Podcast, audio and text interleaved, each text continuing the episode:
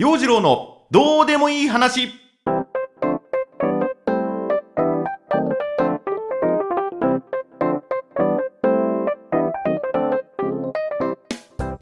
今週も張り切ってまいりましょう。陽次郎のどうでもいい話。こんにちは陽次郎です。ユニクロでねパンツを2つ購入しました、まあ、パンツといってもチノパンね。ダメだ。パンツっていう言い方は馴染めないまだ。なんか言い慣れねえわ。ズボンです。はい。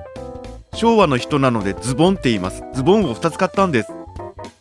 あの服を買うという行動がね僕どうもね得意じゃないんですよ。まあなんか服買うのに得意不得意っていう風なのもどうかなっていう風な感じなんだけどあの被害妄想がひどいというか自意識過剰っていうか学生の時にちょっとおしゃれしようと思ってその手のブランドショップに行った時にお店の人に「いやー今はこういう色合いのこんな感じの服が流行ってるんですよ」あお兄さんお似合いですよ。どうです？この辺のこうニットと合わせてみるのもいいんじゃないですかね。もう勧められるままに買ってしまったことがあってまあ高かったんですわ。なかなかの値段の服を買ってそれを大学に着ていったら周りの友達から「なんだその服」と。似合ってると思ってんの？みたいなことを結構言われて結構落ち込んだ経験があって。だからね今でもトラウマにもなってるのかな。洋服屋さんでお店の人にこう「今日はどんなのをお探しですか?」とか聞かれても「ああいえ」みたいなね。あの陰キャ特有の返事しかしないしむしろこう店員声かけてこないでくれオーラみたいなのもね出しちゃう、まあ、だからこう服買う時はお家の人と一緒に行くか。あの友達と一緒に行くみたいなね。そこでこう試着してどうこのジャケットどうこの色みたいなね。こう聞いてからでないと自分の服のチョイスに自信が持てない。これなんかね勝負しようと思って今まで着たことのない色だったりだとかそういった今までこう羽織ったことのないデザインだったりっていうのをこう無理して買うと大体失敗してるんだよね。冒険ができない。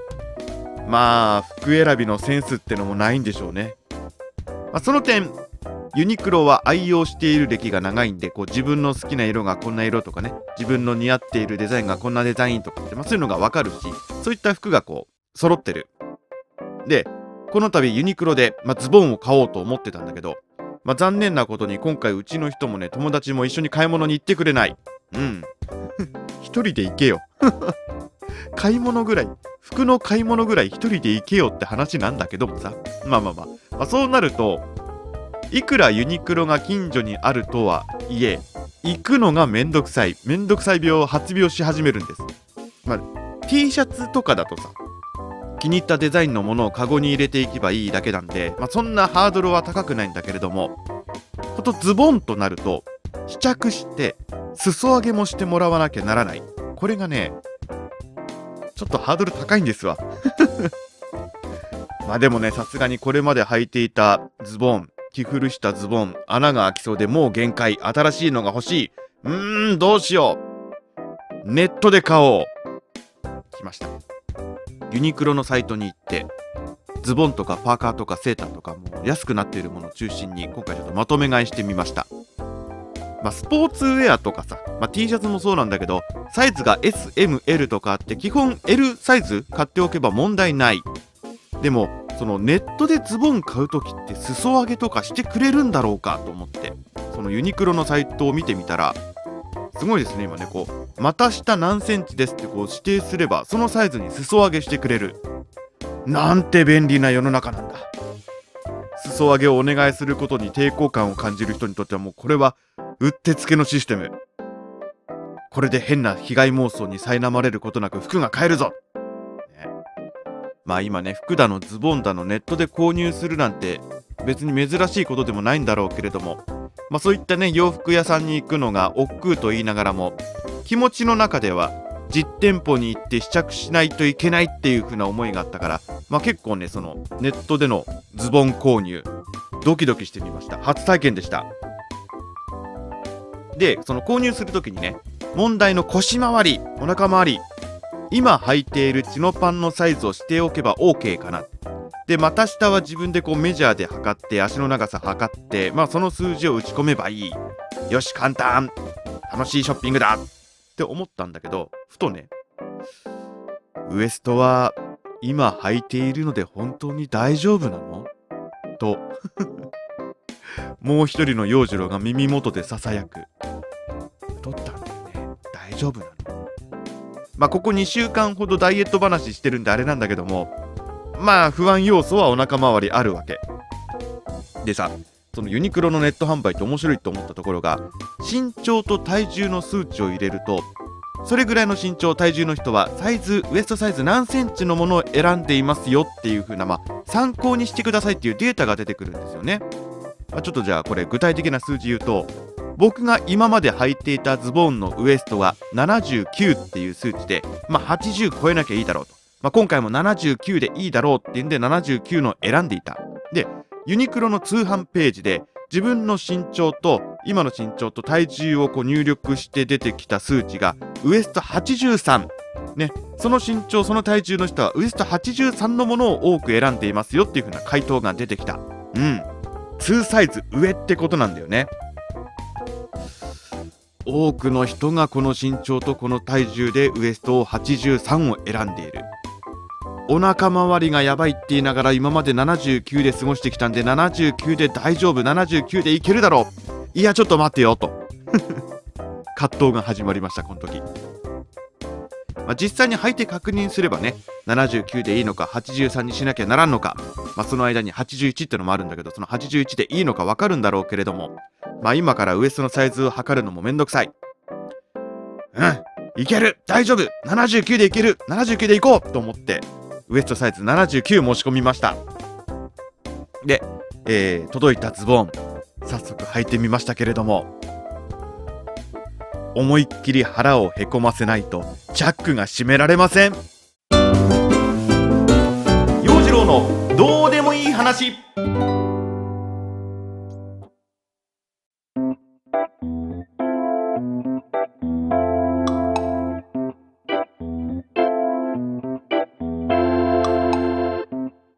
今週のコーナーは陽次郎サーチ。私陽次郎の気になることもの調べていって紹介するコーナーです。ダイエットをね頑張るんじゃないんだよね。あの頃の自分に戻りたいっていう気持ち。うん。目下の目標は買ったズボンが難なく履けるようになること。です。まあ私の体育館トレーニングルーム通いも今週で3週目となります。体重の変動はありません。日によって変動するグラム単位の体重に一喜一憂する日々でございます。とりあえずのその週3ペース週3回トレーニングルームに通うっていう風なのは続いているんで今週もしっかりエクササイズしていきたいと思います、まあ、そんな中ふと気になったのが燃焼させた体脂肪はどこへ行くのかということ。これちょっと調べてみました。体脂肪を燃やすことによってお腹周りがすっきりしただとか顔のむくみが取れたりってねそういうことはあるんだろうけれどもその燃えた体脂肪はどこへ行ってしまうのか。まず脂肪燃焼のメカニズムについて運動することによって体を動かすためのエネルギーが必要となる。脳が運動するためのエネルギーを作りなさいという指令を出します。はい。この指令エネルギーを作るために脂肪を使いなさいっていうそういう指令なんですね。この指令というのが脳内のノルアドレナリンやアドレナリンというホルモン、えー、脂質動員ホルモンアデポキネチックホルモンというらしいです。でこのホルモンが分泌されることによって脂肪を分解する酵素リパーゼが活性化します。このリパーゼ脂肪を脂肪酸とグリセロールに分解しそれが血液の中に入っていきます。この分解された脂肪酸が体の筋肉に行き渡りエネルギーとして消費されると、まあ、そういうメカニズムなんだそうですわかりました？よくわかんない、まあ、脳からなんか物質が出てあの動かせっていう指令が出てってことなんだよね。うん、それで脂肪を使って脂肪が脂肪酸となんだっけ、えー、グリセロールに分解される。うん、で脂肪が酸化することによってエネルギーになってま消費されていくっていうふうなことなんだろうけどもその脂肪だったものはどこへ行ってしまうのか。これもしっかり専門家の方分析してるんですね。とあるサイトによると84%が呼吸で16%が汗や尿などの体液で排出されているとのこと。だから燃焼させた脂肪は二酸化炭素として放出されたり汗やおしっこで流れていったりするそうです。まあ、これ単純計算すると10キロの体重を落とすとなると8.4キロの二酸化炭素を出して1.6キロの汗やおしっこを出すという計算になります。数字言われてもピンときませんね。えっとね1時間のジョギングで排出される二酸化炭素の量はおよそ 40g 1日1時間のジョギングを21日間続けることで体脂肪が1キロ減るということになります。まあ、単純に計算すると1日1時間のジョギングを210日間210日間続けると10キロ減る。まあ、あくまでも計算上ね。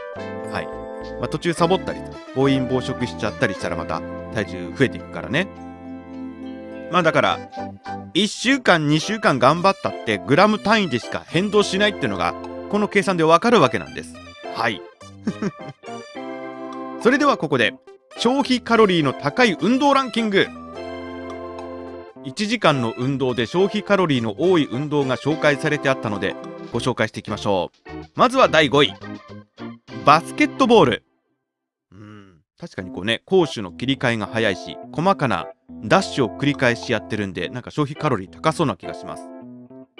第4位はこちら。サッカー、ね、サッカーなんかもう90分ずっと走ってるイメージですからね。サッカー選手の体脂肪率もなんか1桁っていうしね。第3位。ジョギング。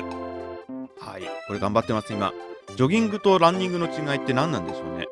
なんかランニングの方が速く走ってジョギングの方がゆっくり走るっていうことらしいんですが、まあ、これも書かれているサイトによって定義いろいろなんですが、まあ、勝手な僕のイメージだと10キロを1時間以内で走るのがランニング。1時間以上かけてポテポテ走るのがジョギングっていうそんな感じでしょうかね。第2位はこちら。平泳ぎで泳ぐ。そして1位はクロールで泳ぐ。でした。はい水泳が消費カロリーが高いということですね。全身運動ですからね。僕の行っている体育館プールもあります。ね脂肪燃焼させるには泳ぐってのが一番なんだろうけれども。うん、まあ、水着になるのが恥ずかしいお年頃です。もうわがままバディなものでね。はい。あと肩が上がらない。クロールとかもう厳しそう。まあ今回何が言いたかったかっていうと燃えた脂肪は二酸化炭素と汗やおしっこになって排出されるということでした。以上今週のコーナー陽次郎サーチでした。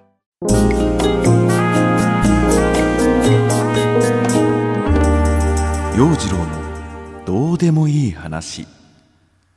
お届けしてまいりました。陽次郎のどうでもいい話いかがでしたでしょうか？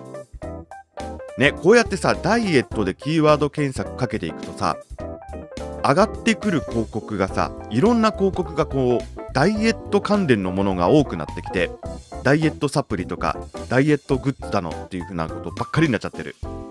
ヤフーのトピックスなんかもあのモデルさんが何キロ痩せただのさ痩せメソッドの紹介がこうずらずらずらって並んできててまあ、ダイエットするっていうのはねいろんな人多くの人の共通の悩みの種だったりするんでしょうね。毎日のようにこう新しいダイエット記事が上がってくる。ダイエットの話題が上がってきている。